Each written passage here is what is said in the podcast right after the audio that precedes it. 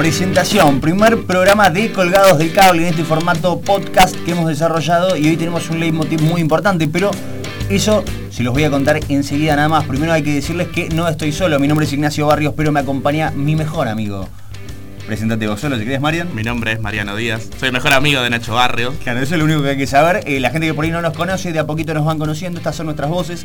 En nuestro trabajo lo pueden ver en Instagram, pero también queremos un poquito desandar y, e ir por los caminos de, de lo que es la televisión argentina, los 2000, 2010, buscando un recorrido, pero hoy hay un tema distinto que nos, que nos trae. Sí, totalmente. Hoy vamos a tocar un tema que concierne a lo que es la homofobia y la transfobia en la televisión argentina, una época en la que tocamos nosotros en nuestro contenido, 2000-2010, una sociedad totalmente diferente en muchos casos. Claro, también hay que contar un poco de dónde viene la motivación. Nosotros recopilamos momentos históricos de la televisión argentina y de alguna forma haciendo un camino un recorrido yendo para atrás, nos dimos cuenta que hace muchos años, si se quiere, o en los comienzos del 2000, inclusive antes, en los 90, el tema de la transfobia, la homofobia no estaba blanqueado, el gay estaba puesto en, un lugar de marica, entre comillas, y nos pareció que en el mes del orgullo nos tocaba hablar primero de esto que de otra, que de otra cosa, pese a que muchísimo hay para hablar de la televisión argentina.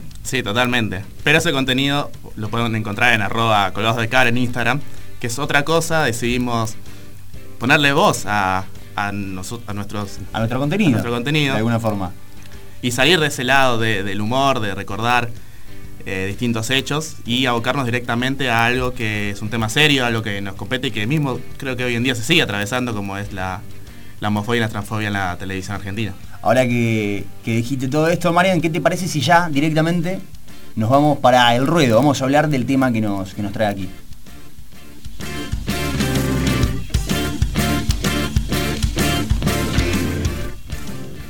Este es eh, el mes de junio, es el mes del orgullo. Del orgullo que antes se decía orgullo gay, pero hoy es orgullo LGBTIQ.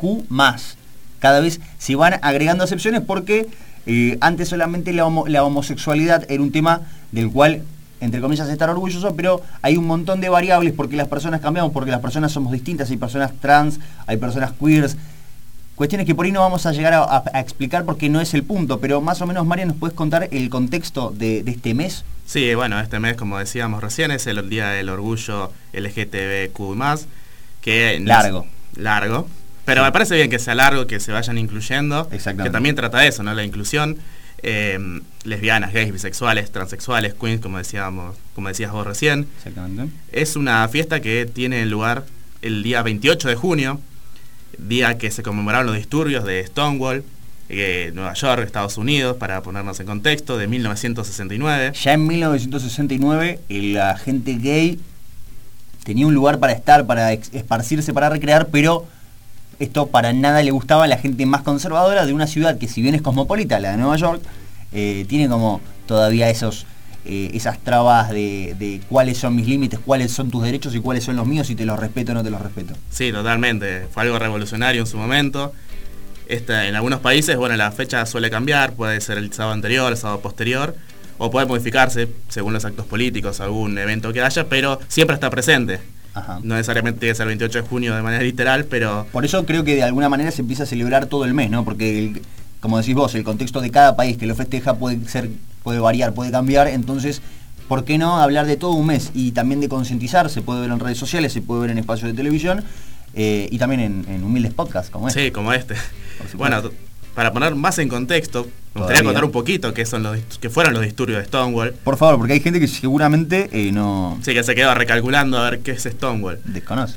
Exactamente. Bueno, en la madrugada del 28 de junio de 1969, en un bar conocido como Stonewall, del barrio neoyorquino de Greenwich Village, Village.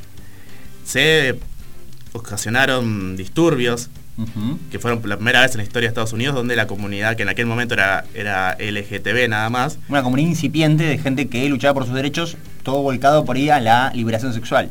Exactamente, luchó contra un sistema que perseguía a los homosexuales, recordemos que eran perseguidos, en beneplácito del gobierno de aquel entonces de Estados Unidos, y eran generalmente reconocidos como el catalizador del momento perdón, perdón, el movimiento moderno pro derechos que conocemos hoy en día en Estados Unidos y en todo el mundo. Fue como el precursor, aquellos disturbios de aquellos homosexuales que fueron reprimidos por la policía en aquel barrio neoyorquino.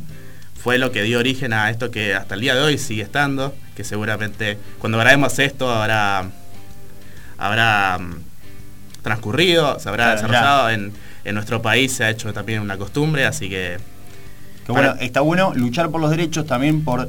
Eh, porque de alguna manera todos, estos reclamos puntuales, cuando hablamos del Día del Trabajador, de revueltas en una fábrica que generaron, lamentablemente, que a raíz de algunas, eh, que algunos fallecimientos, que muchas personas heridas, eh, canalicen todas estas broncas para poder transformarlo en un día, así como también surge el Día de la Mujer, ¿no?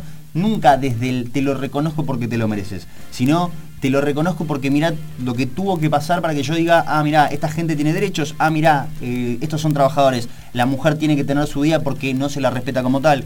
Bueno, por ahí canalizar todas estas angustias, todo, todos esos problemas va en, detrimento de generar un día para que las personas se sientan escuchadas, para que las personas digan, ah, pará, acá estoy.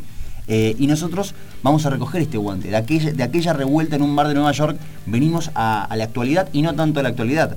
Porque Exactamente. No, no solo vamos a tocar cosas de actualidad, sino mucho archivo, que es básicamente lo que nosotros eh, usamos en nuestros videos, en nuestro contenido en Instagram. Por eso no quiero ser ni lerdo ni perezoso, ¿te parece si podemos pasar directamente, mientras que después vamos desarrollando un poquito qué fue aquella revuelta, pero siempre es dentro del marco televisivo, por eso eh, Mauro Viale, ¿lo tenés? Sí, Mauro Viale.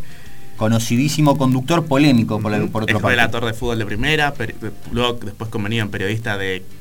¿De qué podemos decir?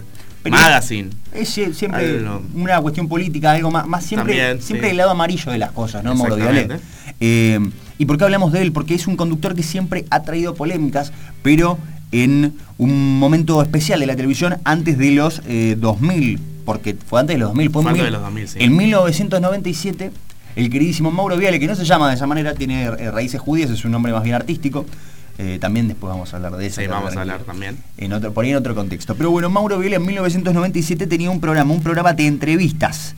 Y en ese programa Mauro invitaría a quien por aquel entonces era una chica trans que hacía sus primeras armas en la televisión. ¿La referencia para quién es? Para Florencia de la B, que en aquel momento era Florencia Vega. Florencia de la Vega, exactamente. Eh, Florencia de la Vega, una chica que comenzaba con su carrera, era una chica trans, eh, volcada en el mundo artístico, se podría decir. Sí, sí, que venía de su chaco natal y fue protagonista de un momento que creo que la gente lo va a entender solo con escucharlo. No hace falta que contemos más nada porque yo creo que lo hice todos esos 30 segundos que, que vamos a poseer en este momento. Exactamente, vamos con ese audio, aquella pelea de Florencia de la Vega con Mauro Viale. Por favor, Cuña, mira a otro lado. Por favor, vos prometiste buena vida y menos con hombres. Sí, sí. ¿Está claro? Totalmente. ¿Estás retirado? Mirá hacia Me retiré y aprendí. Perdón, ¿eh? ¿Vos sos un varón? Eh, nací. ¿Sos un varón? Nací hombre. ¿Estás operado, operada? No, todavía no. Está bien, sos un varón. Sí, por llamarlo de alguna manera. ¿Cómo te llamas? Yo, Florencia de la Vega. ¿Y de, de nombre de varón? no me acuerdo. Cachito. Tremendo. Tremendos. Yo creo que solo escucharlo ya te indigna. Ya la primera pregunta que, que Mauro Viale es, ¿sos varón? Y quiero hacer hincapié en eso, porque de alguna manera, cuando vos, lo, si una persona lo escuchaba en 1997, probablemente no le hubiese hecho ruido como si nos hizo ruido ahora. Totalmente, era otro contexto, recordemos, mediados de los 90 apareció de otra referente detrás, como Chris Miró. Exactamente. Que dio lugar luego a que apareciera también Flor de la B y bueno, más trayendo este tiempo Liz Tagliani, por ejemplo. Liz Tagliani, eh, Gonzalo Costa, La Costa, como la, conocen, pero lo bueno es que en aquel momento, por una Florencia de la Vega, porque en ese momento era Florencia de la Vega, luego Florencia de la B y luego Florencia Trinidad, cuando pudo conseguir su documento nacional de identidad. Lo, bueno y lo que hay que remarcar es que en aquel momento ya había una movida por decir, miren, nosotros somos esto, necesitamos eh, tener nuestros espacios también en la televisión, porque son espacios genuinos, espacios que hoy por hoy eh, es normal ver a una conductora de televisión trans.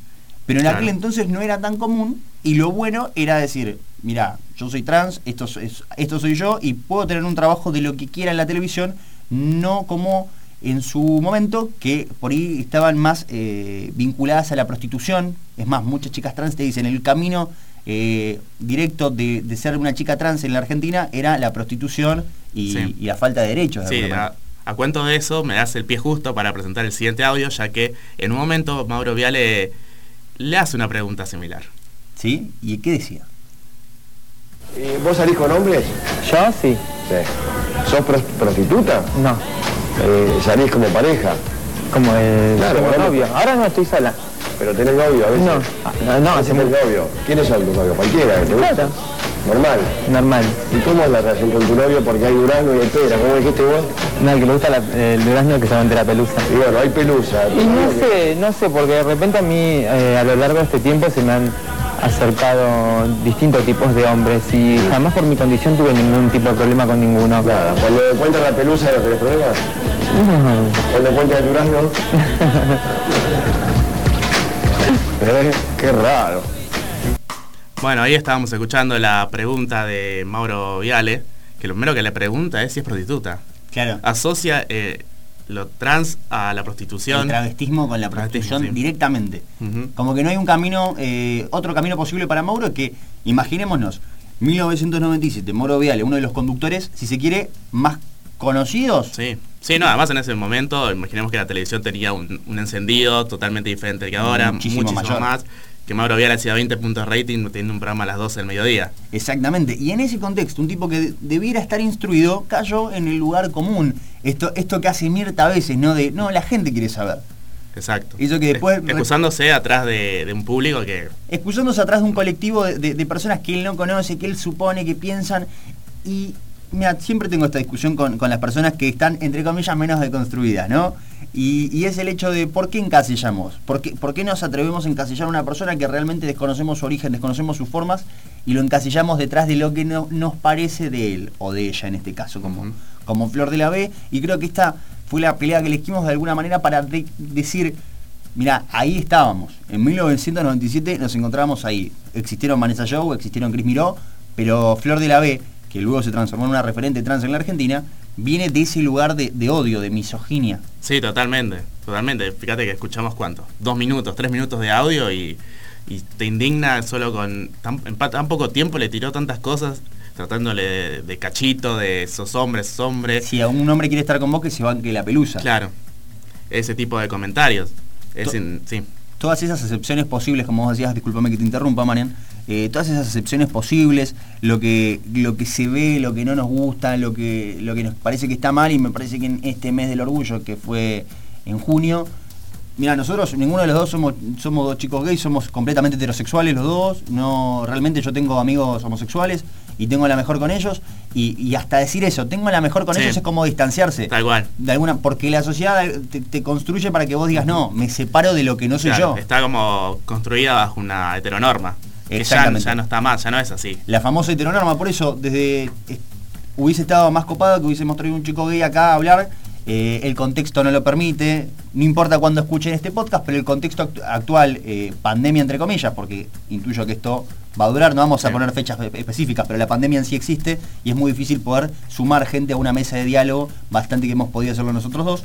eh, pero hubiese sido más positivo traer una chica, un, un chico gay, un chico trans, que es lo que vamos a hacer, hablar con gays y con trans, si bien no los podemos tener acá presentes, pero está bueno que desde el costado heterosexual se sepa que hay gente que no banca en las prácticas de odio. Sí, totalmente, que estamos totalmente en contra. Por eso también hacemos esto para poner, poder exponer este tipo de cuestiones. Quizás esto es un archivo de hace 23 años, que, que mucha gente quizás eh, no lo conoce, o que quizás, como decíamos antes, que pasó naturalizado en aquel momento, que era lo, lo natural, tratar así, tratar así ese tipo de comentarios. Lo vimos normal en ese Sí. momento. La gente que lo vio, lo vio normal. Es que sí, lo veía normal.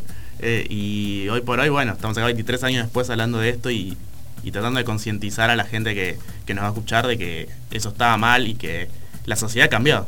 La cambió de alguna manera, por eso dejamos el capítulo Florencia de la Vega, porque en aquel momento era Florencia de la Vega, el capítulo Florencia de la Vega y Mauro Viale, y nos dirigimos hacia otro momento histórico de la televisión eh, argentina, de la televisión nuestra, la original, la nacional y la popular.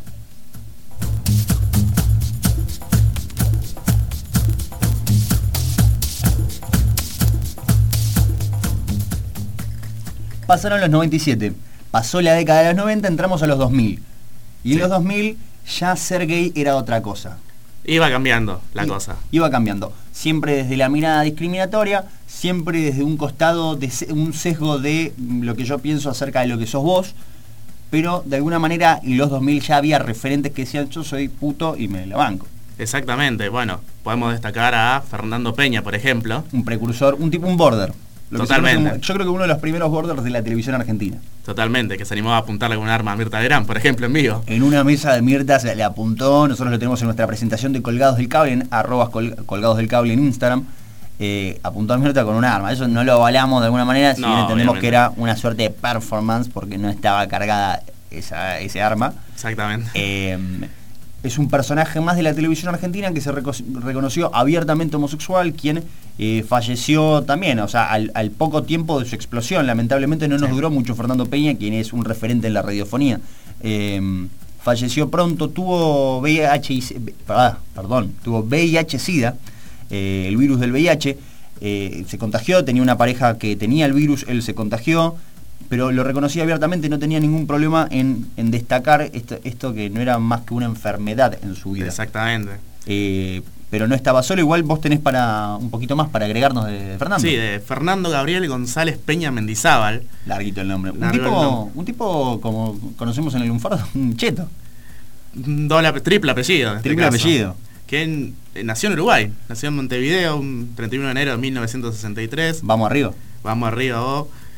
Eh, falleció, como decíamos recién, eh, bueno, en nuestro país, en Buenos Aires, el 17 de junio del 2009. Eh, como decíamos, es una voz, una de las voces más reconocidas de la radiofonía argentina, locutor, escritor, actor, que ganó varios premios, por ejemplo, como hombre de radio en el 2006-2007. La gente lo tenía mucho por sus personajes, ¿viste?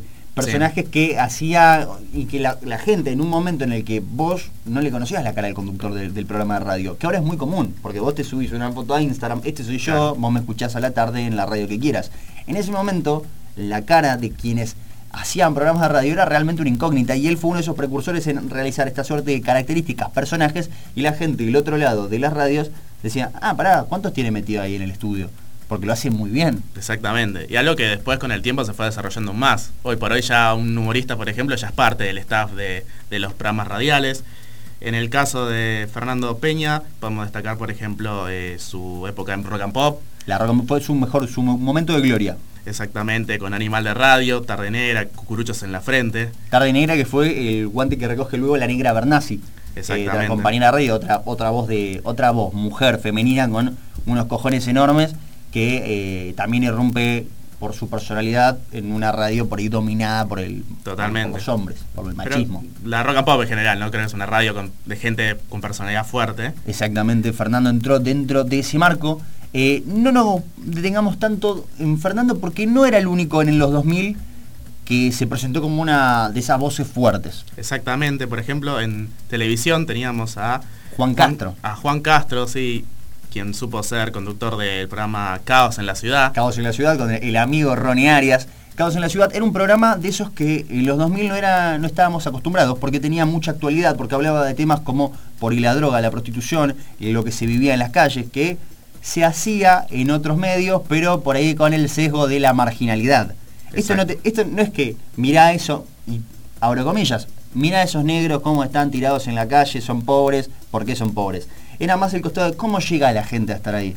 ¿En qué nos equivocamos nosotros, los que estamos un poquito mejor acomodados, que logramos esa desigualdad tan grande en las calles? Juan Castro, que se reconoció abiertamente homosexual en una entrevista en la revista El Planeta Urbano, Planeta Urbano. en septiembre de 2001, donde realizó por primera vez las declaraciones sobre su vida, donde tuvieron una gran repercusión. Como decíamos, la revista Planeta Urbano le hizo una nota y allí admitió su homosexualidad. Eh, días más tarde ratificaría declaraciones en un programa televisivo que ahora vamos a... Vamos a escuchar ese fragmento enseguida nomás. Sí.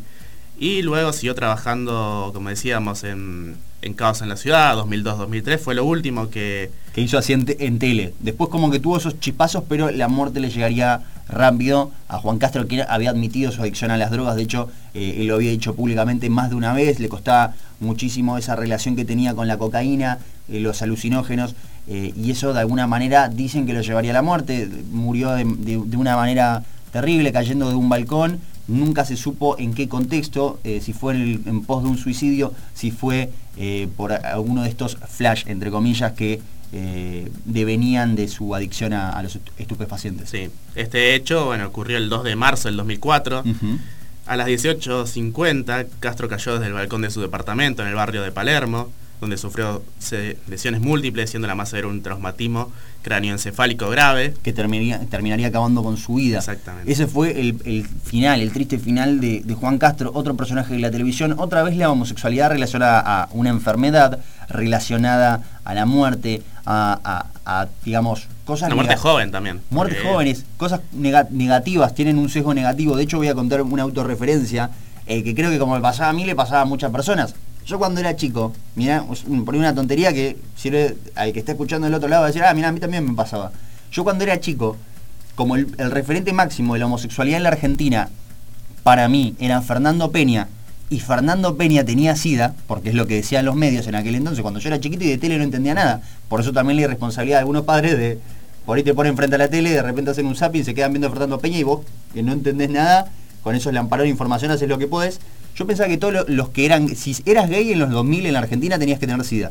Porque Fernando Peña, que era el gay más reconocido de la televisión, tenía SIDA. Y por eso nosotros que hacemos como una recopilación de programas de televisión, está bueno entender cómo, si tu figura, en, qué punto sos un ejemplo, bueno o malo, precursor o no precursor, eh, en, qué, en qué punto sirve informar de más a la sociedad eh, el mensaje que querés dar, y no es por criticar a Fernando Peña, ni a los medios de comunicación en general, o sí, pero es eh, de alguna forma decir, bueno, si Fernando Peña tiene SIDA, ¿qué te contamos además para decirte, mira, esto es así, asá, esta es una enfermedad de estas características, porque se vive en la desinformación, nos bombardean con data que después no sabemos cómo sostener, ni ellos mismos saben cómo sostener, eh, hablando de los medios. Sí, totalmente, además el, el VIH es una enfermedad que no que se fue con el tiempo, o sea, empezando a conocer mayor información, quizás para hacer un paralelismo con lo, con lo que decía recién, ponele Freddie Mercury, quizás. Exactamente que tuvo la, bueno, que falleció de, por la misma enfermedad en su momento, quizás el representante más grande. Claro, se relacionan primero, como se relacionó en la época de Freddie Mercury, bien lo citas vos, la homosexualidad, la, las enfermedades venéreas, la promiscuidad, como que todo va de la mano. Y, Exactamente. y de repente hay hombres que son gays y son tipos eh, con otra impronta, digamos, de otras características, no tienen por qué ser todos cortados por la misma tijera, porque lo, lo, nosotros dos somos dos varones heterosexuales pero vos sos como sos y yo soy como soy. Somos independientes uno del otro, ¿entendés? Sí, pero ¿por qué nos atrevemos a decir de la homosexualidad son todos iguales? Por lo que vimos o lo que aprendemos de la televisión. Entonces es un buen tema para, para charlar. Pero ¿qué te parece si repasamos los audios y se nos quedó por ahí colgado sí, un... nos, que, nos, quedó otro, otro referente. Pero cuando volvamos te lo contamos. Dale. Ahora vamos a compartir estos momentos de gente homosexual hablando de su condición eh, en la televisión argentina. Que me encanta cómo empezaste, Fernando. Puedo pararme. Sí, párate. No estoy.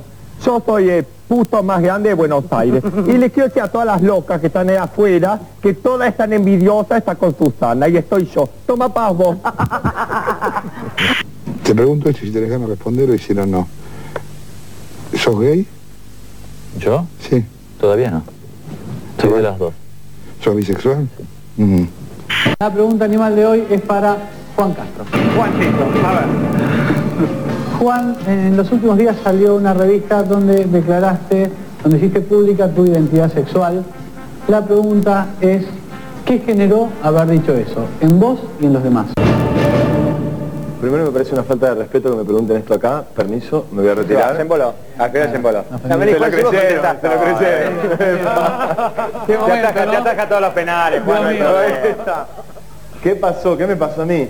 Eh, yo viví durante muchísimos años muy rápido en mi vida. O sea, tenía los 22 años un trabajo y ganaba muchísima plata y estaba como muy enfocado en, en, mi laburo y ahora tuve un parate de trabajo, al menos televisivo, que me hizo de alguna manera reencontrarme conmigo mismo.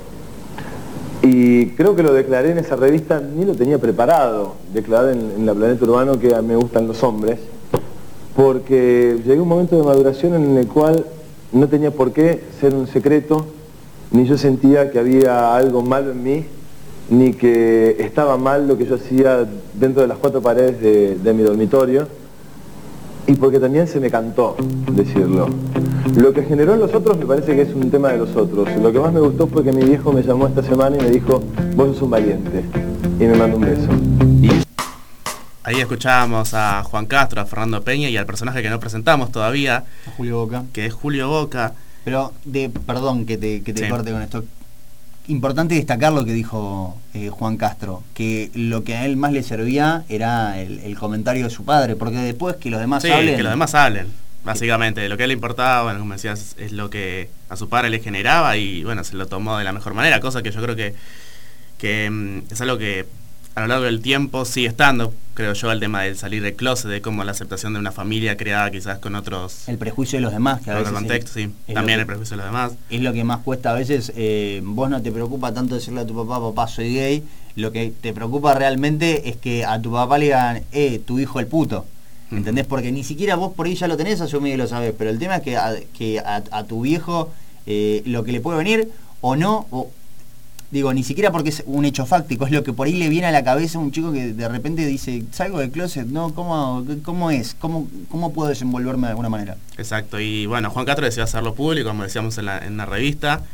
Escuchábamos también a Fernando Peña con, con toda su personalidad, rompiendo Sí. el programa de Susana Jiménez. En lo de Susana, con lo que eso significa. Exactamente, y el otro personaje, que es Julio Boca, que bueno, es bailarín, director, coreógrafo, maestro de ballet, reconocido a nivel mundial realmente. Un prodigio de la danza, de alguna manera. Exactamente, que ha ganado muchísimos premios, que era preguntado acerca de su sexualidad en aquel momento, en los años 2000 también, donde él se reconoció como bisexual. Exactamente. Y que la gente, de alguna- viste que a veces no podés notar eh, eso de, soy bisexual. No, vos sos, vos sos gay.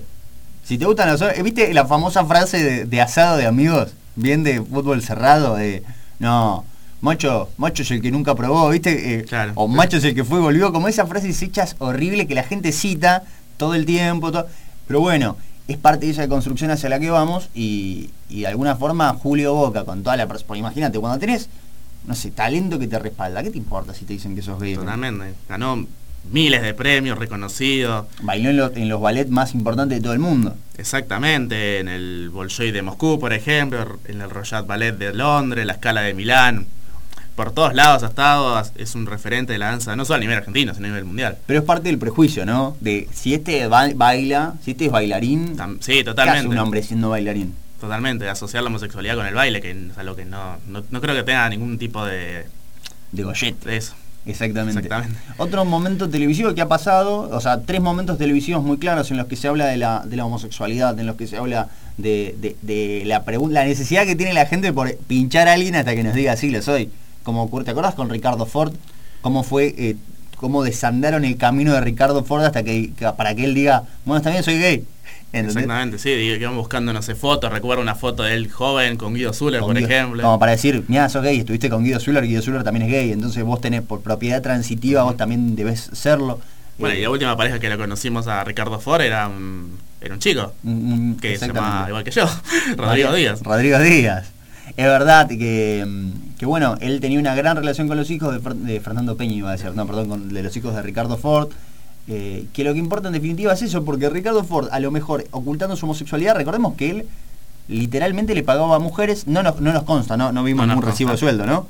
Pero salía con mujeres y, y como que estaba ese rum rum que no tenía ni por qué estar, de No. le paga a las chicas con las que él las que él dice que son sus parejas, ¿cómo es esa movida? Recuerdo esa época, Violeta Lorré, Virginia Gallardo, Erika Midnan, Erika Mignat, eh, que mismo recuerdo que le estaban buscando novia en, en Showmatch. Showmatch. Sí, sí, una suerte de Tinder en vivo, pero que, que venía a banalizar y a, y a prostituir un, un concepto, Sí, ¿no? sí, totalmente. Eh, bueno, y eso es parte de lo que nosotros queremos de construir en este, en este humilde espacio, en este podcast de Colgados del Cable, nuestro arroba. Arroba colgados del cable en Instagram. Que Y- Estén pendientes porque todos los días subimos contenido. Exactamente, y bueno, esto lógicamente va a estar en las redes pertinentes donde puedan llegar a escucharlo. Eh, le agradecemos muchísimo a quienes hicieron esta, esta transmisión. Esta transmisión, sí, o este, este programa eh, de alguna manera, porque es muy importante, nos gustó arrancar hablando de esto, pero vamos a seguir hablando, sigue, hablando de esto y enseguida les vamos a tener dos voces que son muy importantes, eh, o dos voces que han tenido en su paso por la televisión y que nos van a contar cómo se siente ser distinto, entre comillas, en un contexto machista.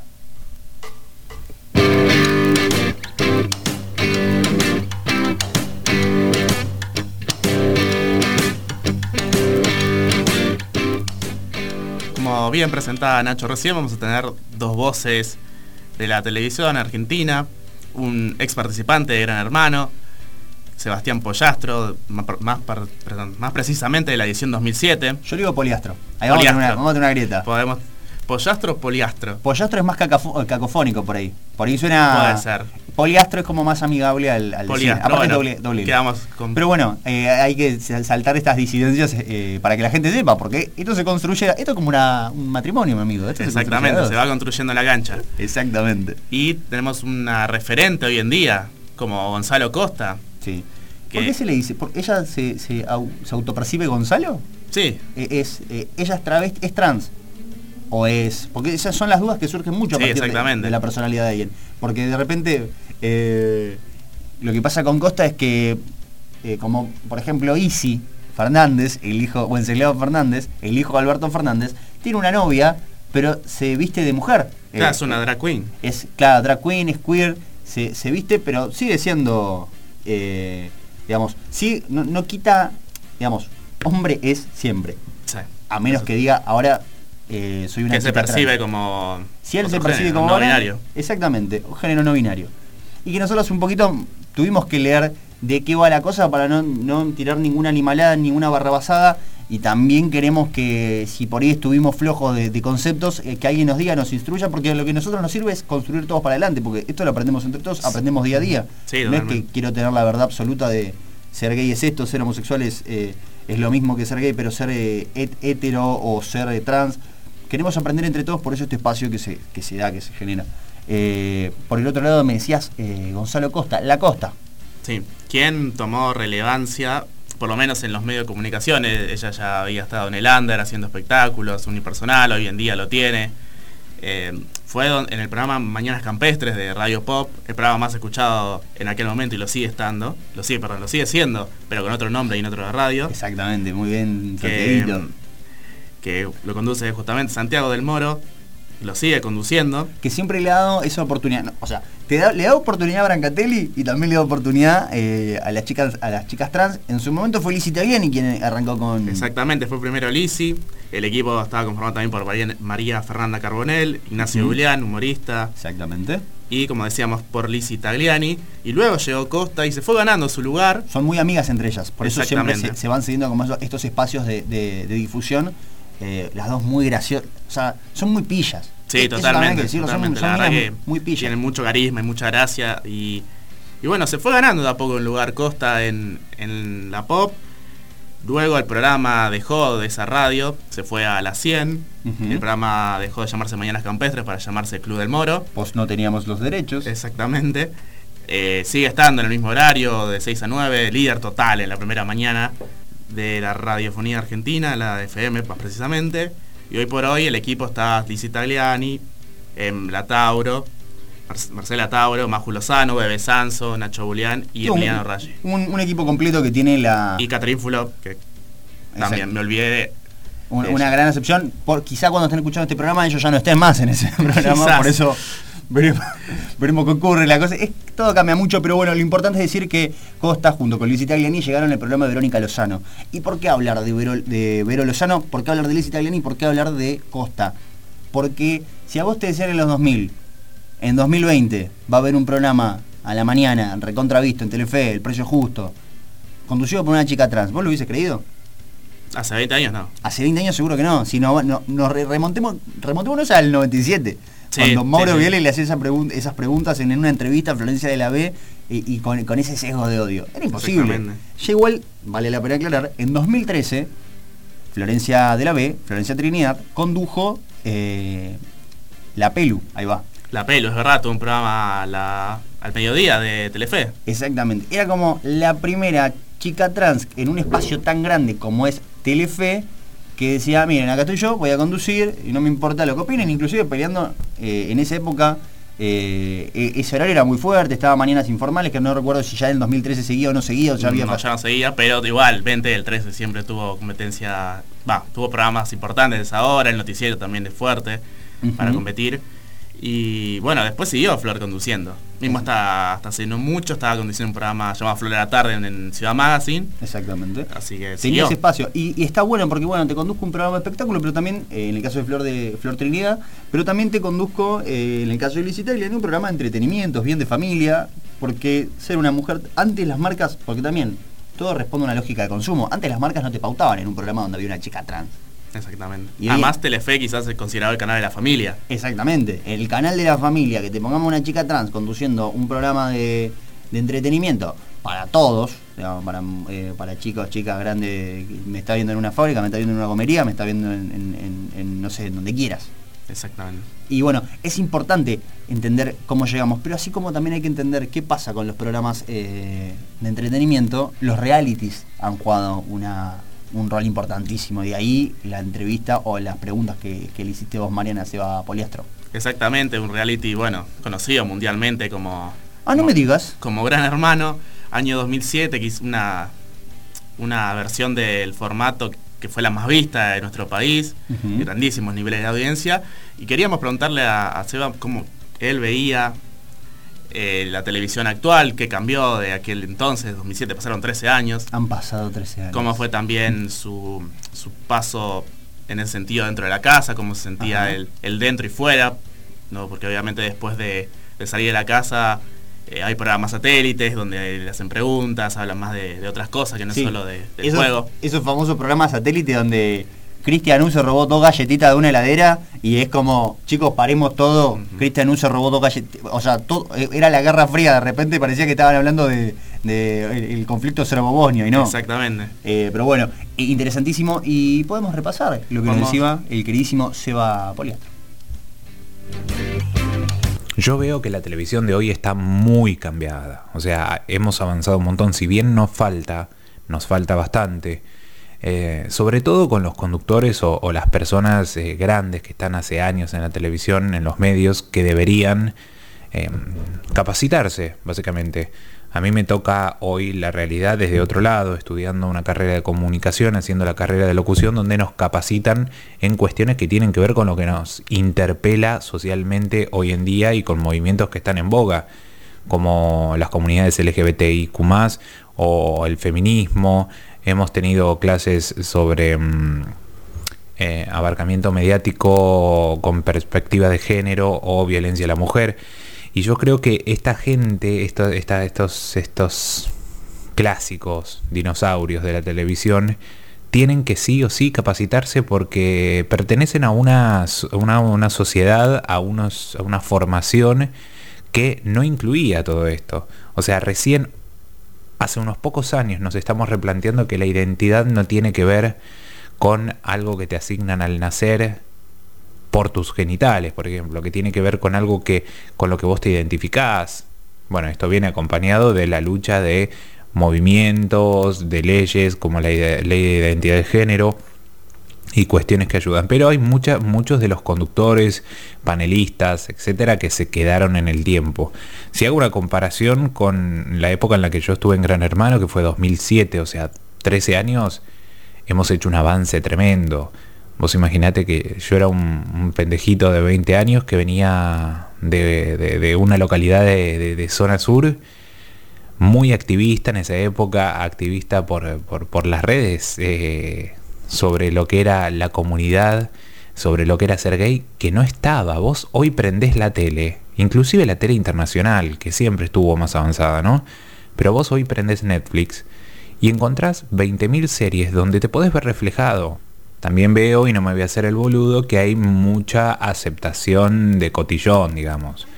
Hay mucho... Si vos te pones a ver los programas de hoy, varios de... A ver, varios de los conductores son o gays o bisexuales o lo que sea, y no lo hablan públicamente. Y ojo, no estoy de acuerdo en esto de sacar del armario a quien no quiere, pero digo, si todos, si todas, todes, este, habláramos libremente con la naturalidad sobre nuestra orientación sexoafectiva, el camino de evolución, el proceso sería muchísimo más rápido.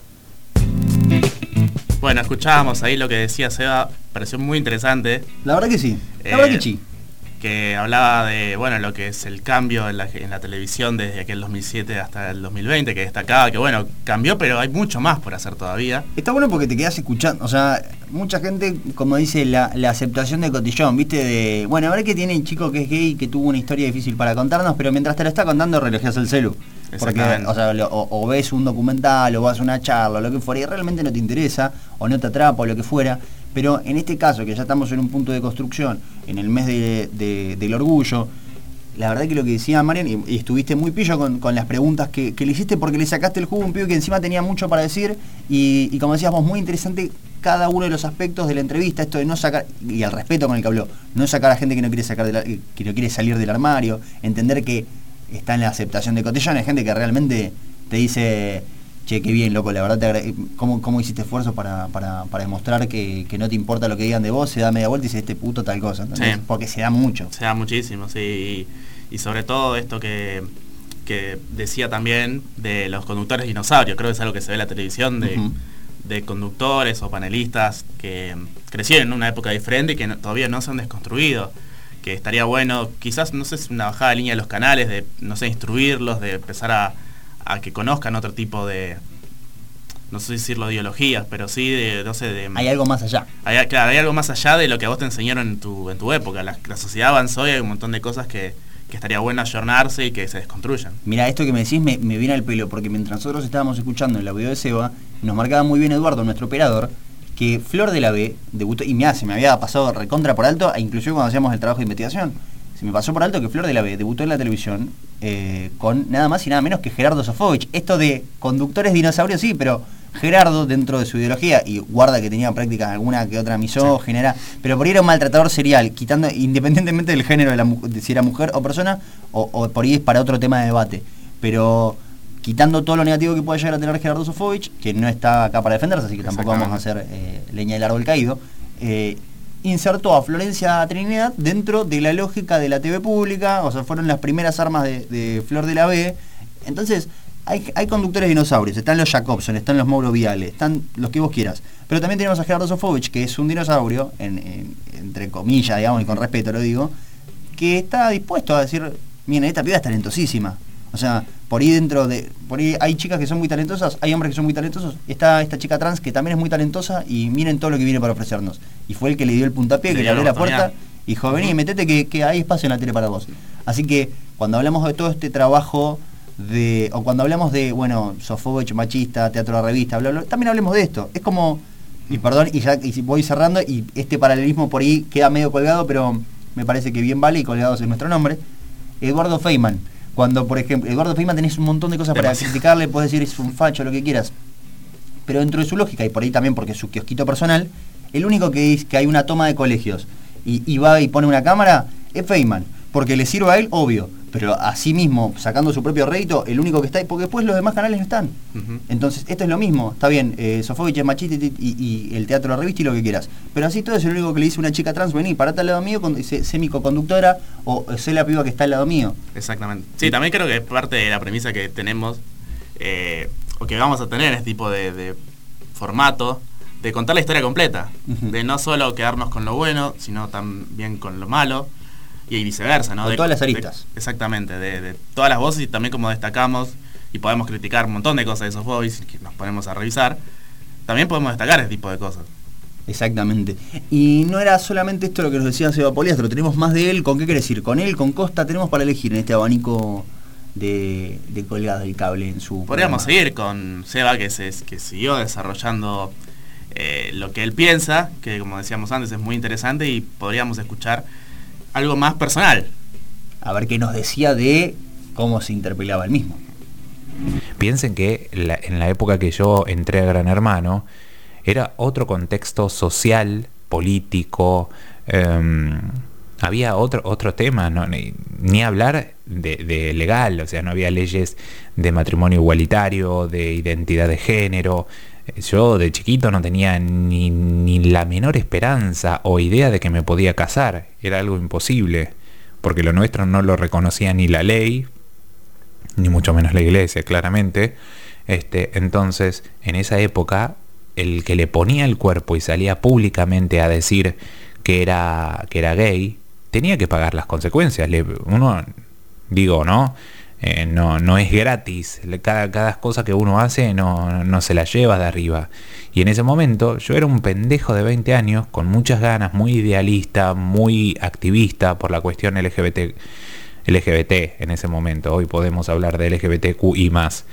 Pero mm, digo, eh, situaciones eh, horribles. Yo en su momento también fui una de las primeras personas que habló, siendo tan pendejo, una de las primeras personas que habló de abuso en televisión. Vos pensás que en el recién hace 4 o 5 años se gestó a nivel mundial el movimiento Me Too, donde eh, gente hablaba de situaciones de abuso en los medios, porque antes de eso no se hablaba, eso había que taparlo, era eh, un espanto, era pecado, era tabú. Y yo, un pendejo de 20 años, te repito, hablando de eso, y tenía que leer o escuchar a conductores diciendo eh, en, vivo, se ve que tanto no le molestó que lo violaran porque se hizo gay. Vos decís una cosa impensable, primero inhumano lo que estás diciendo. Estás hablando de un pendejo, estás hablando de una persona, de una situación de abuso, revictimizando. Eh, y después que hoy en día se primero lo censurarían, lo cancelaría la gente, un montón de cuestiones, y en ese momento era naturalizado, ¿me entendés? A mí no, cuando yo iba a un programa o cuando se hablaba de mí mientras estaba en el programa, a diferencia de mis 17 compañeros de Gran Hermano, no ponían Sebastián hizo tal cosa, o Sebastián está nominado, o Sebastián algo. Era el gay de la casa. Yo había perdido mi, mi, mi, mi, mi individualidad. Yo no era un sujeto, no era persona, era el gay. Era una, una, una cuestión así totalmente cosificada. Y cada vez que se me invitaba a un, a un, a un, a un programa posteriormente, era en base a lo mismo. Ok, yo recogí el guante y lo usé para visibilizar y, hacer activismo por nuestra causa.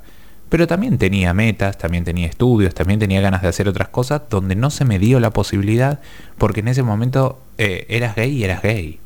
No podías ser gay y actor, no podías ser gay y algo, este panelista, ¿entendés? Porque todos estaban callados, no, no, no, no, no, no se decía abiertamente. Ahí es pasaba otra vez, Seba, hablando más de algo personal, de su paso por la casa de Gran Hermano en 2007, de cómo fue el post salida de la casa. Con lo que implica salir de un reality, viste que los pibes salen a bombadas, salen como con una repercusión. Vos entraste, es como que la, lleguemos a followers para los millennials. Entrá con 100 followers y salí con 10.000. Los chicos de Gran Hermano, a nivel repercusión, entraban siendo una persona más y salían siendo eh, una figura que luego es que generalmente se van apagando, pero po- porque si uno no se mantiene en, el medio, generalmente vas desapareciendo. Y este, estas vicisitudes que encima nos costa- contaba, eh, que bueno, ser el chico abusado, ser gay y ser abusado es como el combo perfecto para el facho para apuntarte con el dedo y decirte, ja, tenés, to- tenés todo el combo completo, vamos, vamos a hablar de vos, vamos como si fueras una figura, eh, como si fuera un antropólogo, vamos a analizar al chico que es gay, fue abusado, que entró a un reality, que quiere cámara, este debe querer algo más, ¿viste? Sí. Sí, no, me gustaría que no pasara desapercibida la frase que le dijeron cuando él contó del abuso en televisión, que me- como de, bueno, le habrá gustado que lo usen, por eso es gay. Es eso una cosa que no... una animalada Sí, totalmente. Por suerte, hoy por hoy, ese tipo de frases te hacen ruido en la cabeza. Pero antes, te juro que pasaban como si nada. Exactamente, sí, estaba también naturalizado, como decíamos antes, el hecho de, de lo que él contaba, de que era como señalado como el gay de la casa, no era Sebastián, Claro. que perdió su individualidad, que para que era como el, no sé, distinto, Ajá. en vez de tomarlo como, como uno más, que es lo que es. Es Sebastián, ahí está Es Sebastián, que claro. viene de zona sur y. Ah, y es gay. Pero ahora eh, ah, eh, eh, la, la inversa es. eh, es gay. Después te digo que se llama Sebastián, que tiene 20 años, que viene de zona sur. Y en este revisionismo que estábamos haciendo, y, e insisto, esto lo construimos entre todos y por eso también eh, aguardamos devoluciones. Nos comentaba Edu otra vez en uno de sus grandes aportes, nuestro operador, que el reality El Bar, por ejemplo, el que salieron figuras como Gonzalo Heredia, Pamela David, ni más ni menos, y alguno que otro más que se me está escapando. Había una chica trans que entró por Pamela David, o, o que entró, eh, vamos a llamarlo, Entró, al reality. sí. Se llamaba Celeste, primera chica trans, también en comien- comienzo de los 2000, ¿no, Edu? Más o menos por ahí, 2001, en un contexto de país. Sí, bueno, tremenda, pre- pre- prendiéndose fuego. Había trans en el 2001, porque hay algunas Sí. personas que, no, que, que dicen... eh, todo la historia empezó conmigo, ¿viste? El que te dice, yo no, sé. Pero no, va mucho más atrás.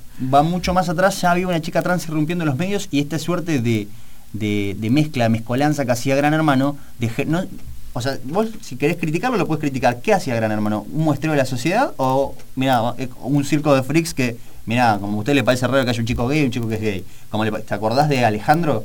Que se llamaba Silvina en su momento y, y por ahí es una falta de respeto para él, pero no, no, no busca hacerlo. Esto de el chico con disforia de género que antes era de una manera y ahora es de otra forma. Sí, tal cual. En el gran hermano de Cristianú. El de Cristianú también estaba Luz, que era lesbiana. Y eh, Emiliano Boscato. También. Quien hoy, quien hoy por hoy, no solo que ya era gay eh, asumido, no tenía ningún problema en decirlo, hoy por hoy es actor porno. y te damos un dato de color un para dato. que bien podría estar en nuestros sabías que en arroba colgados del cable. Y luego, una, luego más adelante estuvo Valeria Licciardi, trans. Que se me, de se Gran me- Hermano. se me había escapado, es verdad, también se siguió, se siguió respetando esta suerte de abanico social, porque la, la casa de Gran Hermano es como en la sociedad, hay de todo. Hay de todo, sí, y está bueno ese muestreo, a veces lo que no está tan bien es que se haga en pos del rating. Esto que marcaba Seba de metemos un chico gay, no para incluir, porque en la sociedad también haya gays, sino para decir, miren, tenemos un gay, con lo fuerte que puede sonar. Pero no todos los episodios en televisión fueron tan, eh, tan difíciles, tan duros. Hay gente que recuerda su paso por la tele, sus comienzos en la tele, con un poquito más de amor. Exactamente, como por ejemplo Costa, que habla sobre mm, su actualidad, sobre su participación en el Club del Moro y en Cortar por Lozano en la pantalla de Telefe, Ajá. donde se siente muy bien. Cuenta algo bueno, pero también cuenta algo malo. Tenemos de los dos. Tenemos, claro. O sea, viste, es una mixtura. La vida Sí. es eso mismo, es una tragicomedia. Vamos a repasar lo que te decía, querido amigo, la, la querida, a su vez, vale, duplica, la que nos decía la querida Costa.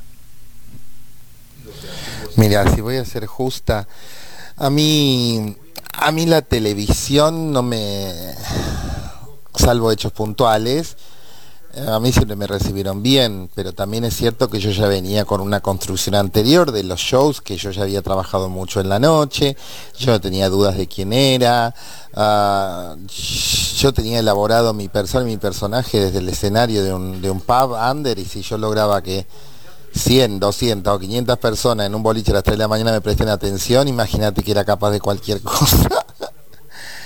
Eh, he tenido, sí, he tenido malos momentos. He ido a un programa y el director me ha presentado como Mariano Acosta. eh, y yo decírselo al aire y que no tenga el más mínimo registro de lo que estaba haciendo conmigo. Eh, o sea, y me acuerdo que yo estaba al lado y me seguía, una vez que le corrijo que ni siquiera era Mariano ni Acosta, que era Gonzalo Costa, me seguía tratando de varón y en ese momento ya me cansé y le digo, discúlpame, le digo, a vos no te hace límite de que yo esté pintada, las tetas, no, no, no, vos seguís siendo... Pero bueno, también es, qué sé yo, también después de grande o de, con más experiencia aprendí que también la, la responsabilidad era mía de estar ahí. O sea, yo me tengo que ir de un lugar que me faltan el respeto, no quedarme, porque si no convalidas la, convalidas la, la, la situación. Ahí pasaba Costa contando algo difícil, ¿no? Como lo que le sucedió con un director de televisión que, que la seguía tratando de varón. Que es algo que, bueno, podemos hacer un paralelismo con lo que decíamos de. Para con lo que contábamos de Flor de la B, lo que le preguntaba a Brovial, lo primero que le preguntaba sos varón. Exactamente. Y de esto de Costa no habrá pasado mucho tiempo. Es que no te pasa, nosotros, mira, somos categoría 96. Independientemente de cuando escuchen este programa, somos del 96. En 2020 tenemos 24 años. ¿No te pasa que nosotros de alguna manera crecimos en una sociedad que si hay una, una chica trans, lo tratás como un trans? Si es chica, chica, si es chico, chico, y no, no tenés como ese prurito de decir, él nació hombre, ella nació mujer. Claro. Sí, yo creo que en este caso le. No sé, no, no, puedo- no podemos justificar igual, creo. No, para nada. Lo que, lo que le pasó a Costa, una situación donde está, está ella en un programa y un director no la trató mal. Sí, pero- Una situación que debe pasar seguido, Sí, lamentablemente. sí. Pero por eso, a y, general- chicas trans. y generalmente o le debe pasar de gente eh, grande, entre comillas, o gente que se crió en otro contexto, o, o por ahí un pibe joven, pero de una, de una, de una región más conservadora, porque sabemos que en la Argentina, un país tan federal, se dividen mucho las posturas y por ahí te vas al norte del país y, y son personas hiper religiosas que esconden todo bajo, bajo la alfombra, ah, como también no, tampoco vamos a estigmatizar al norte del país o al sur o lo que fuera. Eh, pero se dan estos casos de por suerte, o aquí se da mucho en la Ciudad Autónoma de Buenos Aires, en Buenos Aires en general, hay una apertura que es, para mí, habría que celebrarlo. Vos vas, por calle Corrientes eh, en otro contexto. eh, cua- Cuando está la calle Corrientes explotada, vas caminando por calle Corrientes y ves chicos trans, eh, con chicas y chicos trans dando papelitos, panfletos, folletos, de lo que fuera, y es como, sí, dámelo, eh, venite a la obra, qué sé yo, y, y van y te, eh, a vos te, te- te cambian el tono de voz y vos te cagas de risa y lo tomás con una naturalidad que por ahí hace 20 años, como estábamos charlando, era impensado. Sí, total. Total, eso también cambió. Y tenemos más de Costa. Tenemos más, sí, la verdad que dijo de todo y otra que se expresa muy bien, ¿no? Exactamente. Bueno, contaba una situación incómoda, pero también pasaba a contar algo bueno ahora, algo que realmente vale la pena escuchar. Y después, nada, también a mí trabajar en lugares tan importantes siempre me hizo, me hizo eh, como estar cuidada, ¿viste? Santiago nunca permitiría, del Moro nunca permitiría que yo pase un mal momento, eh, el grupo de gente tampoco, Maju, Katy ahora, bueno, Lizzie en su momento, imagínate que éramos el programa más escuchado de la radio argentina con dos trans. No sé si hay un programa en el mundo que haya tenido dos trans a la vez. Y, y también igual la mirada de la afuera, decir, che, ¿qué le pasa a Santiago? ¿Cómo tiene dos trans? ¿No es mucho? Nadie decía tiene dos, tiene, tiene a la Tauro y a Maju, tiene dos mujeres. Y en Corta por Lozano más o menos la misma historia, Lizzie ya estaba, ya había abierto camino. Lo que a mí me sigue pasando, que es gracioso, que siempre la comparación mía es con Lizzie. Es, es como la gente todavía tiene eso en la cabeza.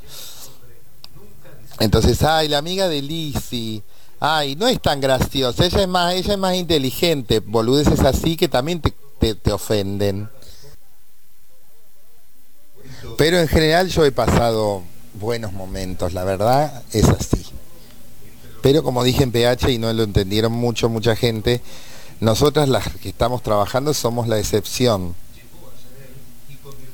Eh, y y tienen, tenemos que pasar a ser la regla, porque viste que toda regla tiene su excepción. Bueno, nosotras somos la excepción.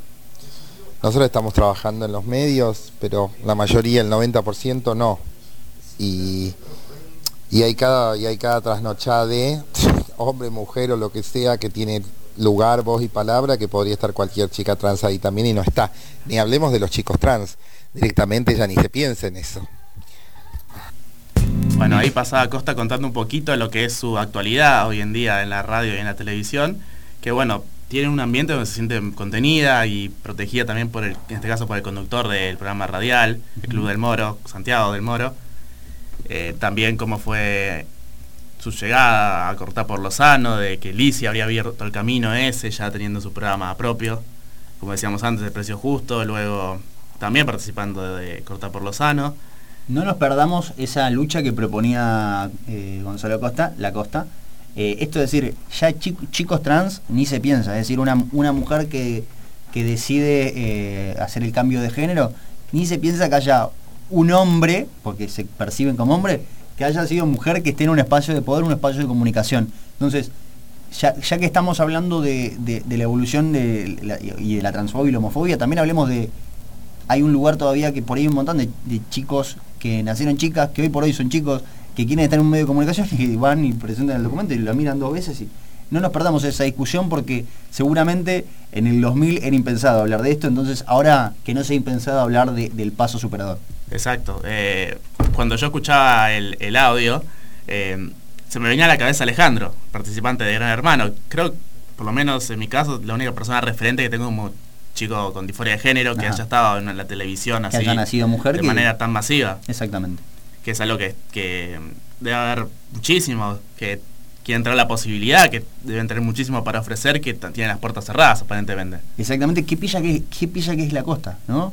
Qué Qué, cómo- qué- qué facilidad tiene expresarse esto que decía, todos a mí me comparan con Lizzie, yo soy la inteligente, yo cuando la veo a, a, a Costa en Cortar por Lozano, la verdad que tiene buenas intervenciones, tiene buenas preguntas, tipo, está, le, pregunta a Mauro Zeta, que es un capo de periodismo policial, pero a la par, o, inquietudes genuinas que puede llegar a tener la gente con muy buen tino, entonces, por ¿qué pasa que estamos subestimando a una persona por su condición de género cuando a gente como Costa así pilla, debe haber miles, y aunque no sean tan pillos, por ahí son graciosos, por ahí, lo que fuera, aunque porque no vamos a sola- no hay que soslayar el, el hecho de que tenés que tener algún, entre comillas, talento aparente para poder comunicar por- porque implica algo. Hoy por hoy está muy corrido ese margen, Sí. ¿no? Hoy por hoy dicen, bueno, tenemos a estos famosos, em, saquemos dos periodistas, pongamos estos dos famosos que vienen a gritar de, de lo, que, de lo que sea, a meterse con la vida de alguien más.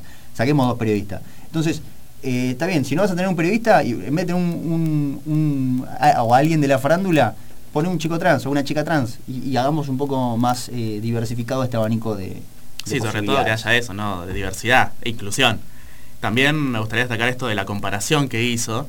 de- creo que también la comparaban a Lizzy con Flor de la B en su momento. Exactamente. Y como a Flor de la B con Cris Miró. Sí, la Como- grieta. La grieta de como siempre comparar. Yo creo que, no sé, es algo nuestro, parece, argentino, de comparar todo el tiempo. polarizar entre una y otra alternativa a esta famosa grieta, como vos decís, es una es tan arge- Bo- Boca River. Eh, El Diego o Messi. El Diego Messi, cambiemos enfrente de todos. eh, siempre hay algo para quejarse, siempre hay algo para, para meter, pero no deja de ser muy buenos estos eh, testimonios que vos recogiste, Mani. La verdad que te felicito, amigo. Gracias. Eh, ese buen laburo de investigación, gente que se copa, eh, también hablar y eso ah, también Sí, hay que ya agradecer. que no podemos tener invitados en el piso, est- está bueno tener voces y voces tan importantes, así que les agradecemos también a la la predisposición a tanto a Seba como a Costa. Exactamente, así que este saludo es para ellos. Porque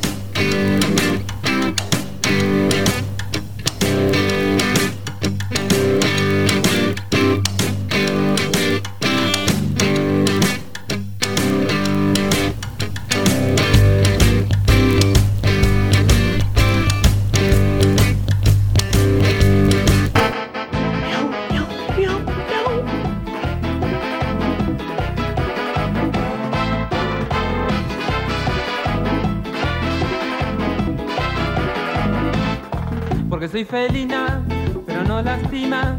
La que deja huellas cuando un hombre atrapa. Cuando me conmueve, con dulces palabras. Yo me entrego toda, no me guardo nada. Porque soy felina, pero no lastima. Porque soy amiga del que bien me trata.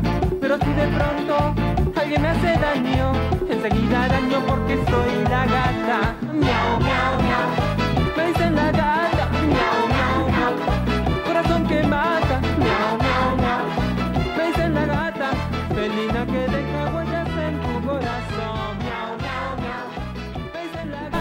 Is this? ¿Qué es esto, amigo?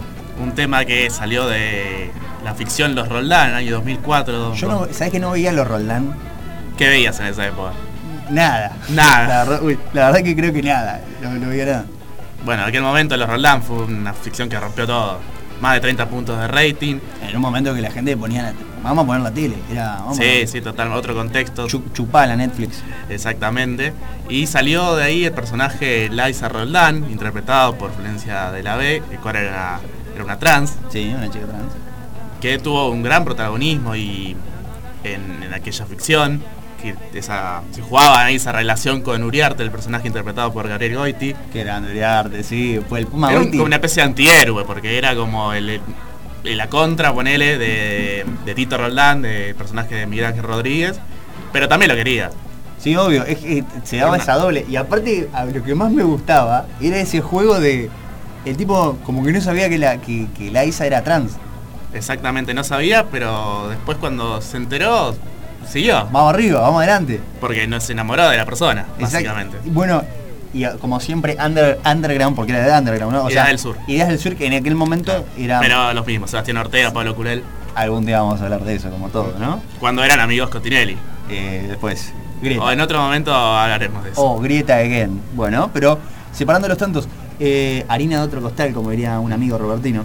Eh, hay que hablar de, de la importancia que tiene que en aquella época, año me habías dicho, 2004. en que en el 2004 haya un personaje trans y sea normal. O sea, yo la verdad, loco, me saco el sombrero porque ahora es muy fácil hacerse el revolucionario. Todos somos, todos somos el revolucionario en el 2020, todos tenemos la remera del Che. Hay que ser revolucionario en ese momento. Esto es lo mismo. O sea, todos podemos hablar de la boca para afuera, pero cuando hay que poner- cuando hay que ponerse las botas y decir, mira, yo te inserto un personaje trans y me la banco a morir. Y aparte no es que lo pongo en el lugar, porque también después vamos a hablar de eso. No es que lo pongo en el lugar de el trans, con todos los gags del trans, tipo como se lo imaginaría Cachito de, la comedia. Claro, no era una, una sátira o algo. ¿Cómo podría decirlo? Algo como para... No era sé, burlista, eso, no era un tono exactamente. burlista No era algo de burla, sino que el personaje tuvo gran trascendencia, mismo la, canción que estábamos escuchando salió de ahí, de los Roldán, Ajá. en una época donde también las ficciones aprovechaban para desarrollarse por otros lados. Exactamente. Y la verdad que fue un gran éxito, el personaje es muy querido, el personaje de Liza, esta canción fue un éxito en aquel momento. Y bueno, en este caso Vidas del Sur le supo dar un lugar que creo que fue muy bien aprovechado. Exactamente, muy bien aprovechado Florencia de la B luciéndose en este, o sea, tan histrónica Florencia de la B que de repente estaba al lado de Sofovich, pero también podía conducir su programa, podía ser una chica trans que actuara en un espectáculo y también podía actuar en una tira diaria. Y la verdad que eso es lo, lo que más se celebra, hasta tenía un tema, ¿entendés? Tenía un tema, sí. O sea, no pasó desapersa la, la presencia de, de ella. Tenía un, le hicieron su tema, lo tocaba en Videomatch. eh, en aquel También, momento, ¿te acordás sí. que llevaba ah, Showmatch Sí. hacía todos esos personajes, Showmatch, eh, Videomatch en aquel Videomatch en entonces. aquel entonces. Hacía todos esos personajes, los llevaba al piso, los hacía cantar, los hacía bailar, la gente se cagaba de risa, 30 puntos, 40 puntos, 50 puntos de rating, de risa, de buena onda, de buena leche y de esto.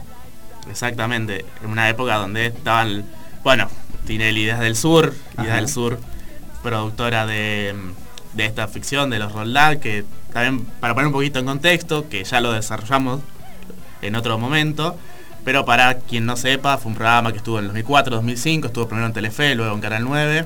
La primera temporada, como decía antes, fue un éxito rotundo. La segunda bajó un poquito, pero cerró la historia con Uriarte y Liza juntos. Es más, yo sí se lo tengo que decir a alguien que no lo haya visto, pero que es de antes, eh, es muy los Beverly ricos.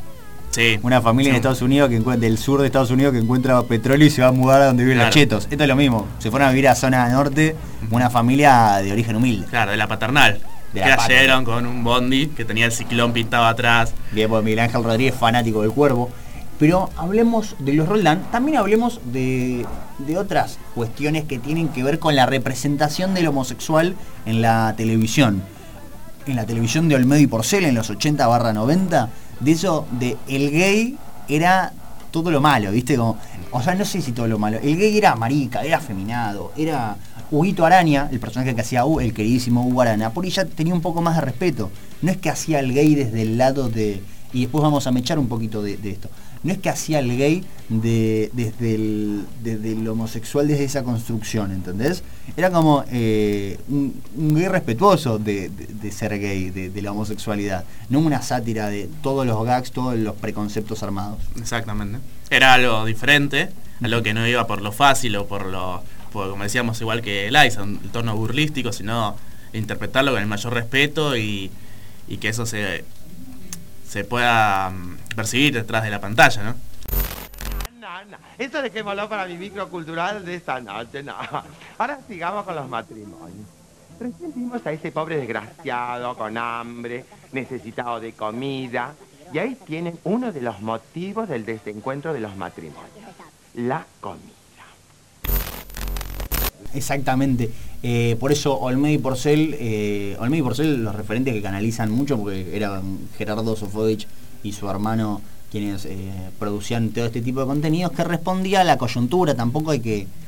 No, obvio, tampoco vamos a exigir desconstrucción en una época que no, no sabías qué era la desconstrucción. Porque les estoy pidiendo a estos, estos tipos que se han adelantado, por ahí nosotros también nos estamos comiendo un chaco o estamos naturalizando algo que dentro de 30 años nos van a decir, estos tipos creían eso de verdad, y por ahí ahora lo crees con toda la convicción del mundo, pero bueno, vamos de a poquito, no justificamos ninguna práctica, no justificamos nada, pero de alguna manera ya podemos ir redondeando esta primera parte de colgados de cable deconstruidos, podemos decir. Podríamos decirlo así. Que bueno, como dijiste vos, primera parte, porque hay más. Hay más de este, de este especial de, del orgullo, de, el orgullo de ser como uno es y que no te rompa las bolas, que no te digan vos puedes ser así, vos puedes ser asá, eh, que es muy importante, porque si no, estamos naturalizando un montón de cosas que no están buenas y hay que ver de dónde venimos para ver hacia dónde queremos ir. Exactamente. Y tenemos diferentes referentes que no hemos tocado mucho en este caso, pero que Mm. merecen un, un poco más de tiempo. Un capitulito aparte. Claro, un Y lo- capítulo aparte. Y lo van a tener, y de hecho tenemos, eh, estamos preparando unas telefónicas. Sí, No, no, está, está en preproducción y ya muy pronto se sumará también a este a estos podcasts. Estos podcasts diarios. Aparte, nos van a poder escuchar en un montón de plataformas. Después se lo vamos a ir contando en redes. Eh, mi nombre es Ignacio Barrios, Nacho Barrios para los amigos, pero no estoy solo. Repito, como desde el comienzo, estoy con. Mariano Díaz. Y queríamos recordarles también que est- estén pendientes al Instagram, arroba colgados del cable, que ahí se enterarán cuando, Sí, exactamente. cuando subiremos los podcasts. Después naturalmente miraremos a Facebook porque siempre hay, siempre queremos tener todos los públicos. Le agradecemos a Eduardo quien nos estuvo operando técnicamente en esta transmisión, en este podcast que hemos dado en llamar Colgados del Cable. Y será hasta la próxima. Hasta la próxima.